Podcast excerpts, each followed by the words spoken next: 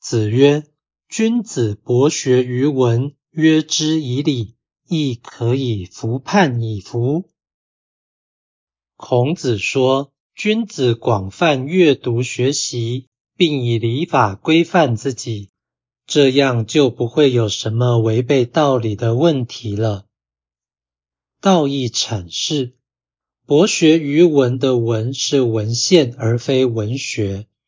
博学于文就是广泛读书，约之以礼就是以礼法自我约束，此为简易的道德修养方式。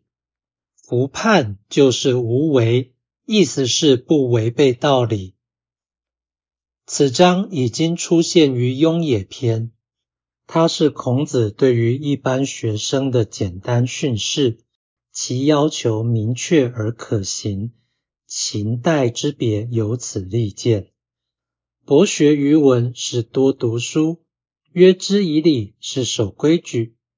博学于文是知识学习，约之以礼是道德修养。